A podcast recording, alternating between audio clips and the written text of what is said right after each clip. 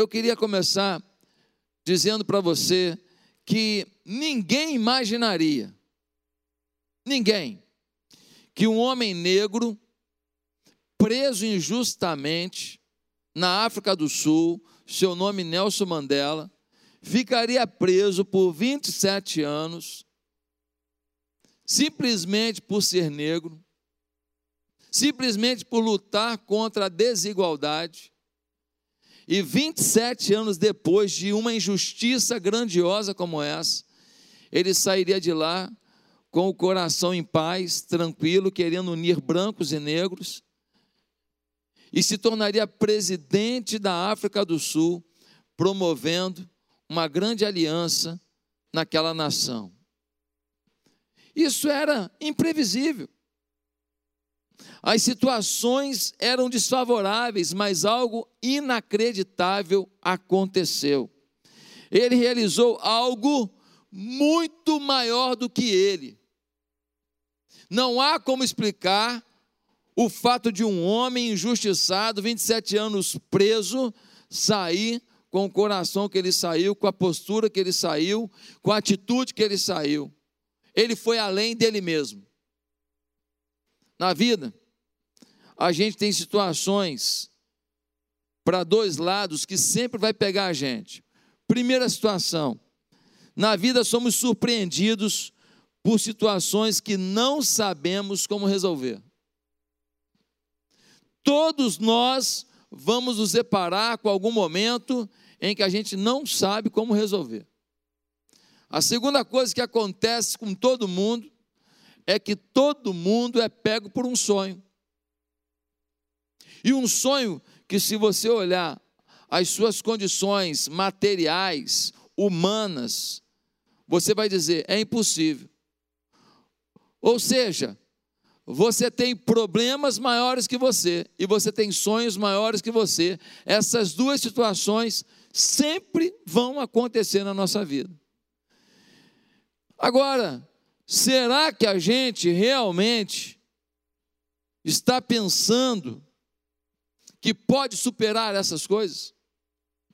Nessa hora que precisamos pensar por que algumas pessoas conseguem realizar algo maior que eles, ou conseguem superar tristezas que pareciam insolúveis.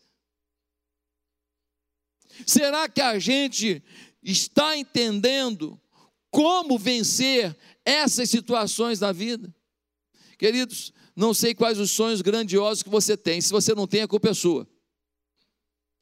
Porque Deus sempre quer que você sonhe coisas grandiosas. Deus quer sempre que você pense algo além de você. Se você não está vivendo isso, não culpe ninguém, culpe a você mesmo. Porque você não percebeu a grandeza e o amor e o potencial de Deus que flui sobre a sua própria vida.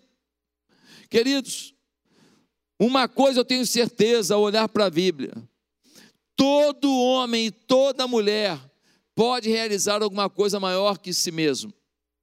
Em resumo, você pode sonhar algo incrível e você já pode agradecer por vencer uma luta, de uma tristeza, de uma dificuldade, de um pranto que parece ina... impossível de ser vencido. Agora, como que a gente pode vencer a maior tristeza e como que a gente pode ter o maior sonho realizado? Essa é a grande pergunta. O tema da mensagem de hoje é esse. Você pode realizar algo maior que você. Para a gente superar esse obstáculo a entender isso, eu quero que você abra sua Bíblia em Marcos capítulo 2. E nós vamos ler do verso 1 ao verso 12. Marcos, capítulo 2, do verso 1 ao verso 12. Abra sua Bíblia aí no sofá da sua casa, nessa cadeira de balanço aí, no carro onde você está me ouvindo agora. Vamos todos abrir a Bíblia, ler a Escritura Sagrada. Em Marcos 2, de 1 a 12, nós lemos assim: Jesus cura um paralítico. Poucos dias depois, tendo Jesus entrado novamente em Cafarnaum, o povo ouviu falar que ele estava em casa. Então muita gente se reuniu ali, de forma que não havia lugar nem junto à porta, e eles lhes pregava a palavra. Vieram alguns homens trazendo-lhe um paralítico, carregado por quatro deles. Não podendo levá-lo até Jesus, por causa da multidão, removeram parte da cobertura do lugar onde Jesus estava. E pela abertura no teto, baixaram a maca em que estava deitado o paralítico. Vendo a fé que eles tinham, Jesus disse ao paralítico: Filho, os seus pecados estão perdoados. Estavam sentados ali alguns mestres da lei, raciocinando em seu íntimo: por que este homem fala assim? Está blasfemando. Quem pode perdoar pecados a não ser somente Deus? Jesus percebeu logo em seu espírito que era isso que eles estavam pensando e lhes disse: por que vocês estão remoendo essas coisas em seu coração? Que é mais fácil dizer ao paralítico: os seus pecados estão perdoados? Ou levante-se, pegue a sua maca e ande. Mas para que vocês saibam que o filho do homem tem na terra autoridade para perdoar pecados, disse ao paralítico: Eu lhe digo, levante-se, pegue a sua maca e vá para casa. Ele se levantou, pegou a maca e saiu à vista de todos, que atônitos glorificaram a Deus, dizendo: Nunca vimos nada igual. Perceba essa frase. Nunca vimos nada igual. Qual é o contexto aqui? Versículo 1 diz que Jesus chegou e foi para casa. Jesus, teoricamente, não tinha uma casa em Cafarnaum. Provavelmente ele se hospedava na casa de Pedro, que era uma casa próxima da sinagoga de Cafarnaum. E quando Jesus vai para a casa de Pedro, as pessoas da cidade sabem que ele está ali e começam a comentar umas com as outras e vai todo mundo para lá e lota a casa. E não dá para entrar. Mas quatro homens decidem levar um paralítico até Jesus. Eles chegam até a porta da casa, está impossível entrar. Eles tentam, não conseguem. Finalmente, eles têm uma ideia. E qual é a ideia deles? Eles sobem e pelo telhado da casa, eles abrem o telhado e descem o paralítico amarrado na maca diante de Jesus. Jesus olha a atitude daqueles homens, olha para o paralítico. Tem ali alguns mestres da lei, alguns estudiosos, e Jesus fala: Ei, teus pecados estão perdoados os mestres da lei, os estudiosos dizem: quem é ele para perdoar pecado? Só Deus pode perdoar pecado. Jesus já falou de propósito, para provocar mesmo. E aí Jesus fala: olha, vocês estão pensando aí, eu já li o pensamento de vocês, mas para que vocês saibam que a autoridade no Cristo para perdoar pecados, eu digo a esse homem: levante-se, pegue a tua maca e siga. E o homem levantou, pegou a maca e saiu andando pelo meio da multidão. E diz o texto que todos ficaram atônitos e diziam: nunca vimos nada igual. O que eu quero dizer aqui? Eu quero dizer que esses quatro homens fizeram algo além deles. Esses quatro homens realizaram algo, ativaram um processo, prepararam um milagre. Mandela fez grandes coisas no natural. Esses quatro homens fizeram uma grande coisa no sobrenatural. Queridos, se homens sem Deus podem fazer coisas maiores, que dirá homens de Deus e mulheres de Deus, se não podem fazer coisas incríveis, inacreditáveis? Ou seja, vamos sair dessa pandemia, vamos sair dessa situação, vamos sair dessa crise e vamos viver o inacreditável, mas vai depender da atitude da gente. Pastor, você está convicto disso? Eu tenho plena convicção. E a minha pergunta para você hoje é: você está enfrentando uma luta, uma dor? Você está enfrentando uma situação que parece sem solução? Segunda pergunta: você está sonhando com alguma coisa que é grandiosa demais para você? Que com os recursos que você tem, com o talento que você tem, com os apoios que você tem, você não conseguirá sozinho chegar lá? Pois é, essa mensagem é para você. A dor que te aflige ou o sonho que você tem, você pode alcançar a vitória. Mas nós temos que ter alguns princípios. E esse texto nos apresenta alguns princípios fundamentais para você realizar algo maior em sua vida. Se você quer realizar algo maior em sua vida, primeiro, o princípio é: seus desafios e sonhos requerem atualização constante. Seus desafios e sonhos requerem atualização constante. Pastor, o que você quer dizer? Eu quero dizer que os quatro amigos ouviram falar que Jesus chegou na cidade, ouviram falar que Jesus fazia milagres, ouviram falar e foram pesquisar, falaram com alguém. Você viu? Vi, fez milagre mesmo. Porque para pegar um paralítico, carregar até lá, convicto, depois querer botar ele pelo telhado, eles estavam muito convictos de que Jesus podia. Eles não ouviram de qualquer um, eles não ouviram apenas de uma pessoa, eles ouviram de um ou mais, eles confirmaram com um ou mais, eles estavam convictos. E eles estavam atentos ao que estava sendo dito. Queridos, esses homens estavam na cidade, ouviram e foram atrás. Quantas pessoas da cidade ouviram e não deram a mínima? O que eu quero dizer é que hoje está tudo mudando muito rápido. Se você quer superar problemas ou alcançar sonhos, você precisa se atualizar. A gente já não compra mais do mesmo jeito, sim ou não? O mundo mudou, ninguém carrega dinheiro. Ah, é no cartão, nem cartão mais, agora é um celular, agora é um, é um, é um relógio, agora é um clique que você dá na sua casa, no seu computador.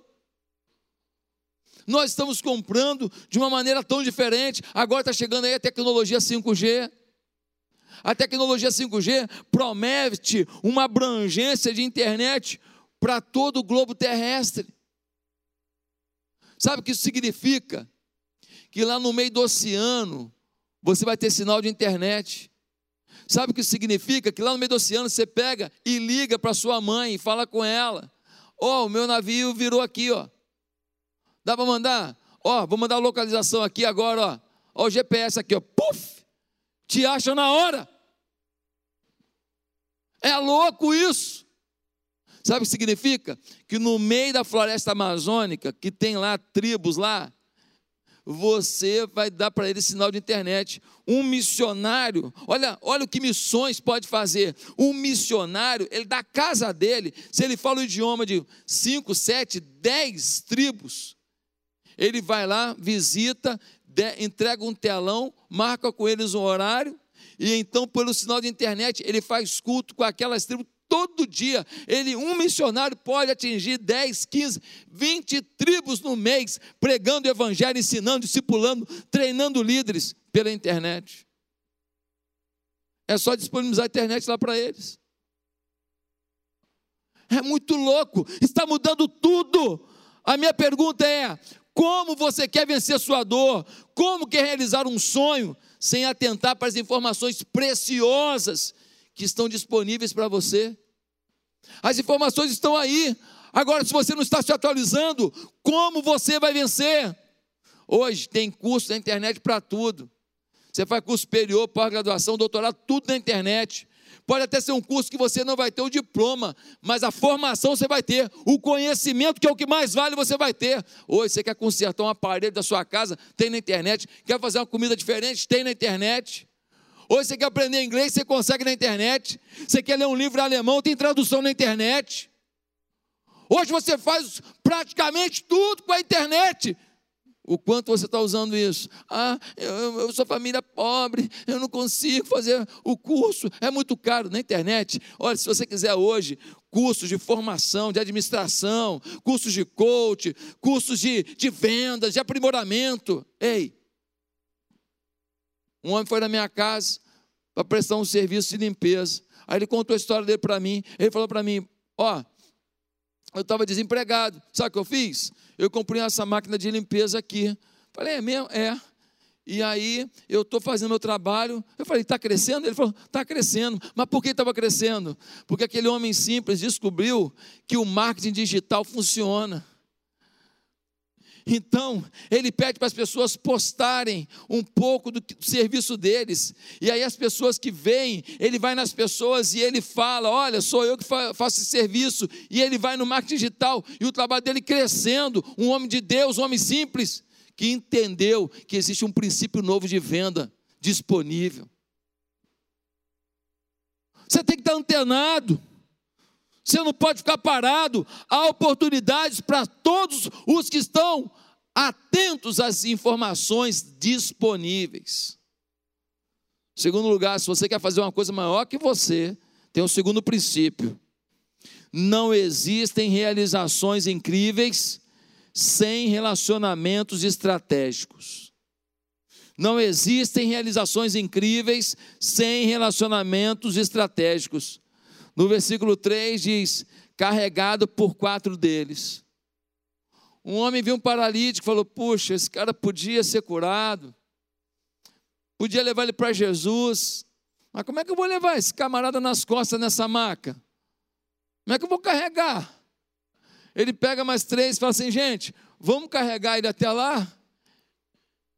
Ele pede a colaboração. E então eles conseguem levar o homem até Jesus. Ei, se você não tiver parcerias estratégicas, você não chega lá. Eu li recentemente que 80% dos empregos, dos melhores empregos, são por indicação. Como assim? A gente não manda, manda currículo, mas chega um monte de currículo e chega a indicação em cima do currículo. Ó, esse currículo aqui, essa pessoa é boa, já trabalhei com ele. Pronto. Pronto, é tudo que precisa. 80% dos melhores empregos são preenchidos por indicação. Ninguém quer um currículo frio que se escreve qualquer coisa. Alguém quer um testemunho de alguém que diz: olha, aqui vale a pena. Entrevista, você vai gostar. Gente, na vida nós precisamos das pessoas.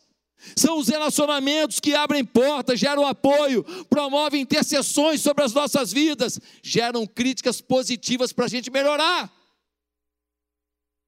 Infelizmente, muitos de nós temos aquele relacionamento do tipo: come pizza e só, e a gente não conversa coisas boas, e a gente não procura se aprimorar, e a gente não se abre para dizer: olha, eu estou pensando nisso, mas conforme a gente vai aumentando o relacionamento, situações do coração vão aumentando também.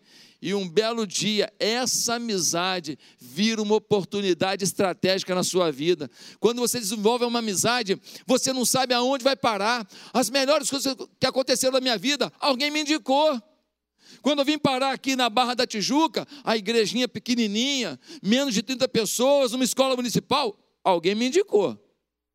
Ah, mas indicou para furada? Não, indicou para um sonho. É, indicou para um sonho. Sempre alguém indica. Eu já preguei em várias partes do mundo, porque alguém indicou.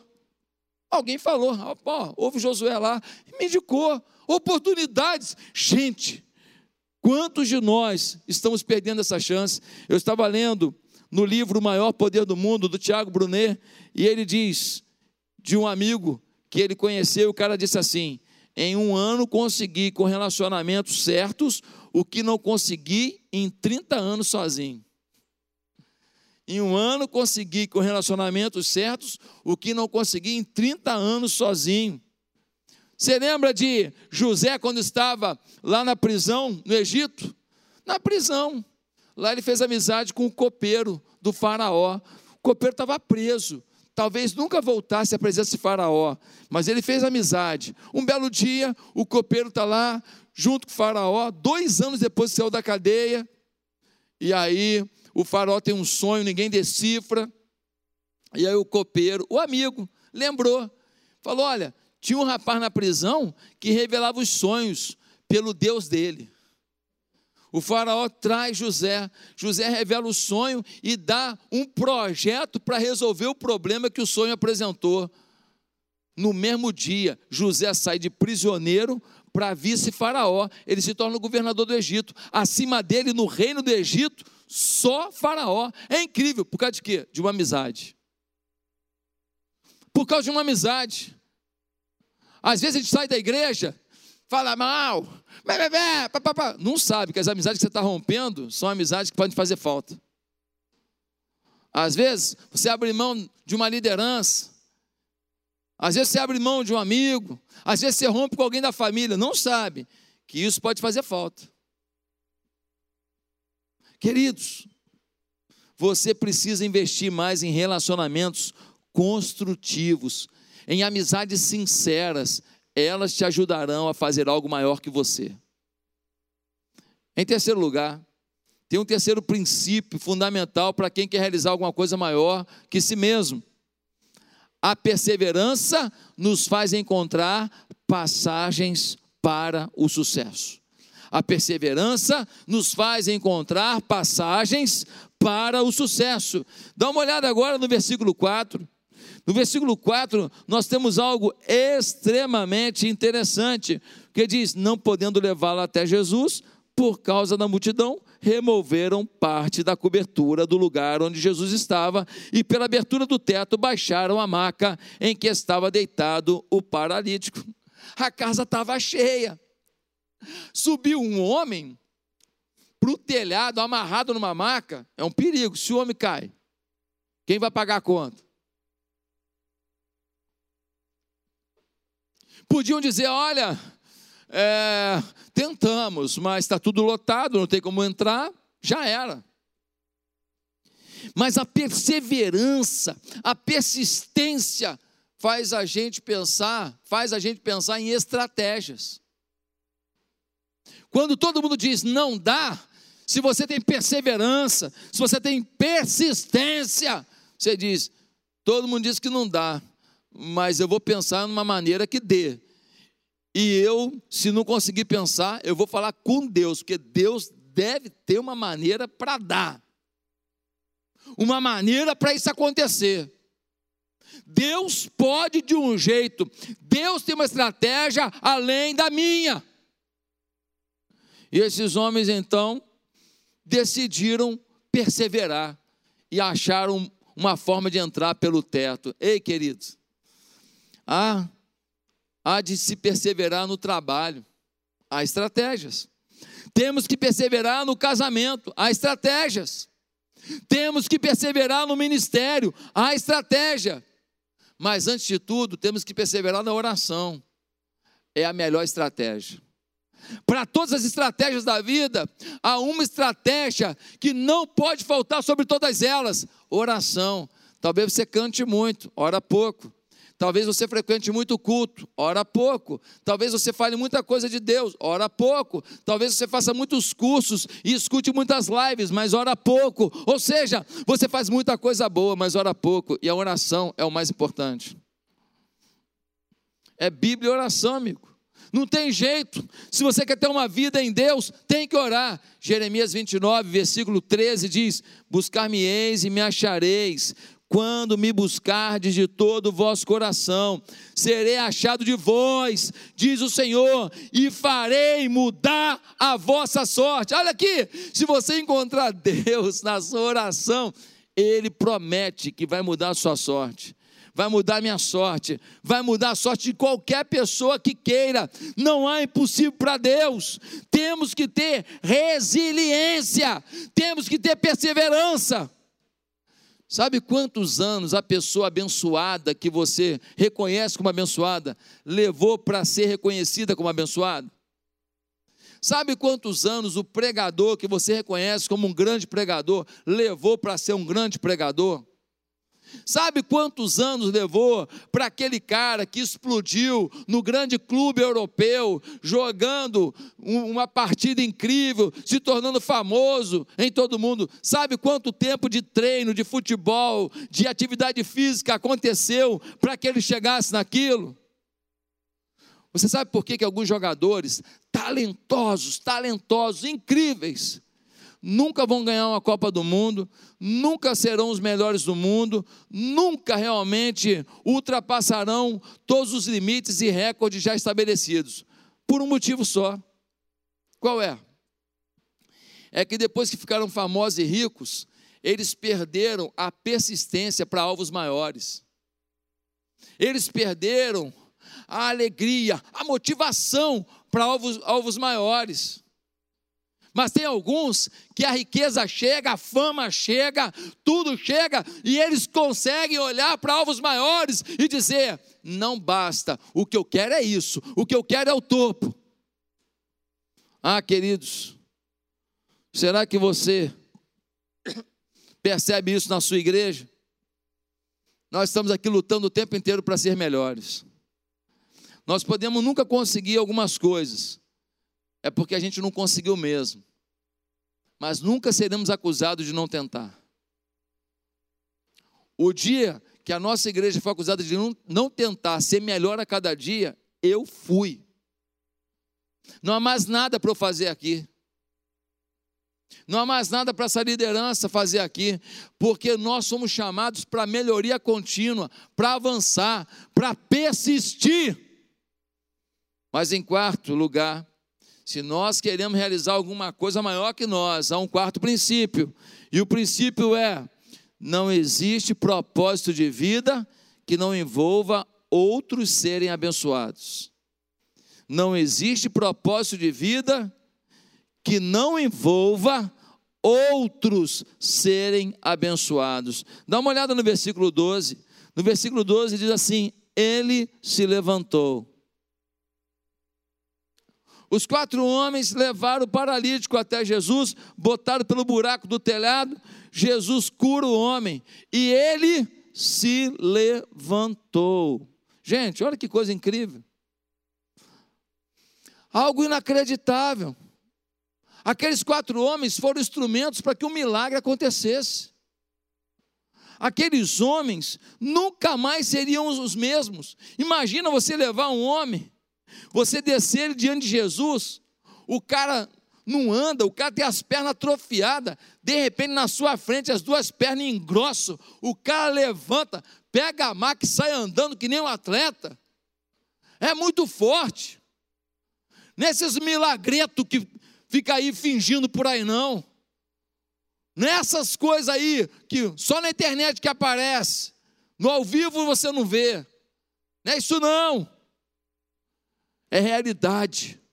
Que também tem acontecido em muitos lugares, graças a Deus. As pernas dele se fortalecem, engrossam, ele levanta e anda. A vida do paralítico também nunca mais seria a mesma. Por quê? Porque ao realizar algo maior que eles, os quatro mudaram a vida de outra pessoa. Às vezes você tem propósito legal na vida, só tem um problema: você esqueceu do outro no seu propósito. E se o seu propósito não inclui o outro, o seu propósito não é o propósito maior, não é o propósito melhor, não é o propósito de Deus. O propósito de Deus na vida da gente sempre inclui a bênção do outro. Você lembra de Abraão? Abraão foi chamado, Abraão não tinha filho, ele já tinha 75 anos. Deus fala com ele: Olha, sai da tua terra aqui, da tua parentela, vai para um lugar que eu vou te mostrar e eu vou te abençoar. E você vai ser pai de uma grande nação, e você vai ter um país para você, e você vai ter gente aberta. E olha, tem um detalhe: em ti serão benditas todas as nações da terra. A pergunta que eu faço é: ter uma família era uma realização, era uma realização pessoal? Sim. Ter uma terra é uma realização pessoal? Sim. Ser o pai de uma grande nação é uma realização pessoal? Sim. Só tem um detalhe: ele também seria um motivo de bênção para todas as famílias da terra. Foi através da revelação de Deus na vida do povo de Israel que aconteceu algo incrível. O que? Jesus veio ao mundo e morreu numa cruz para nos salvar.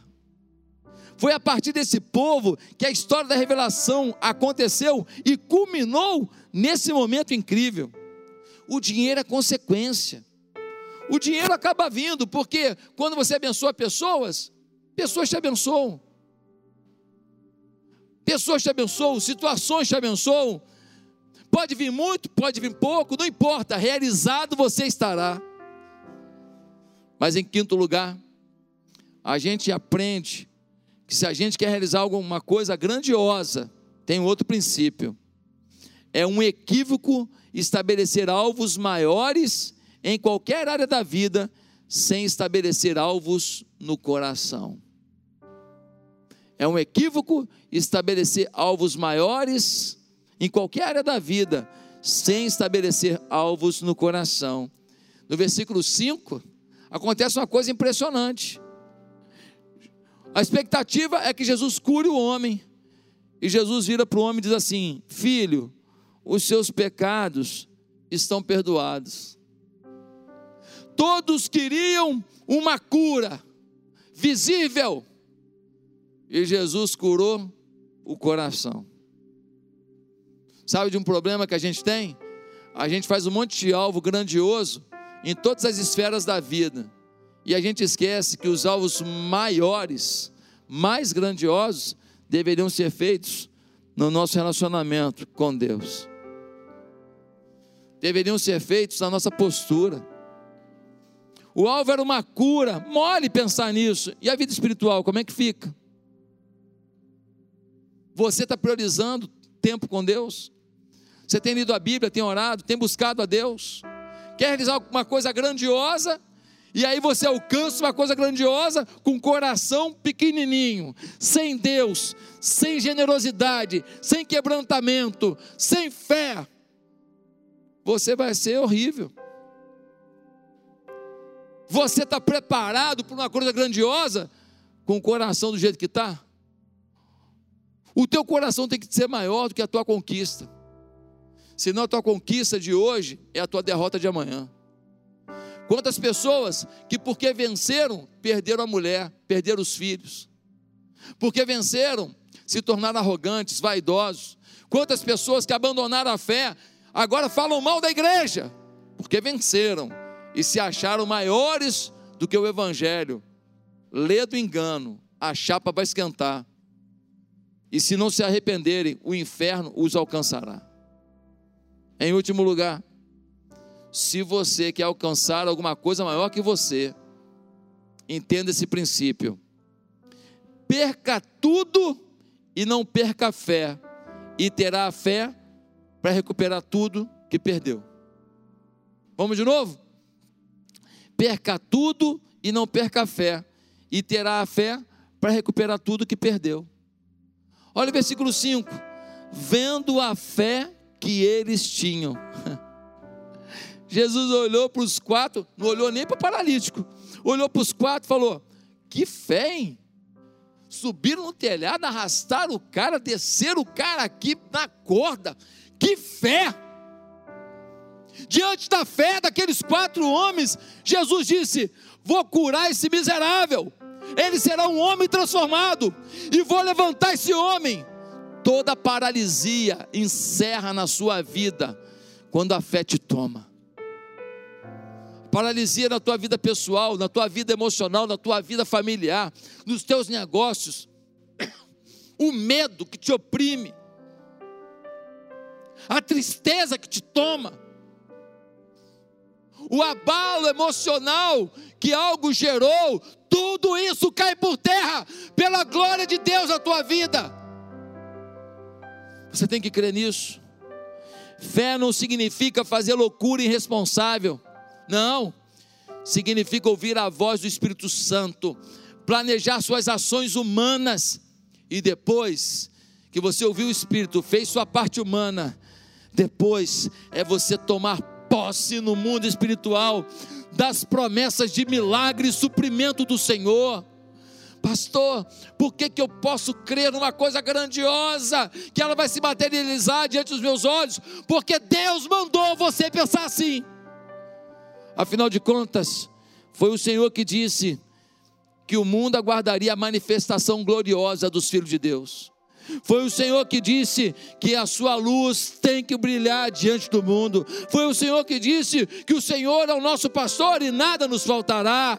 Foi o Senhor que disse que os mares se abriram, que os aleijados andaram, que o pão caiu do céu e que anjo serviu profeta de Deus. Ou seja, tudo conspira a teu favor. Mas você tem que crer. Você crê? Qual é a tua fé?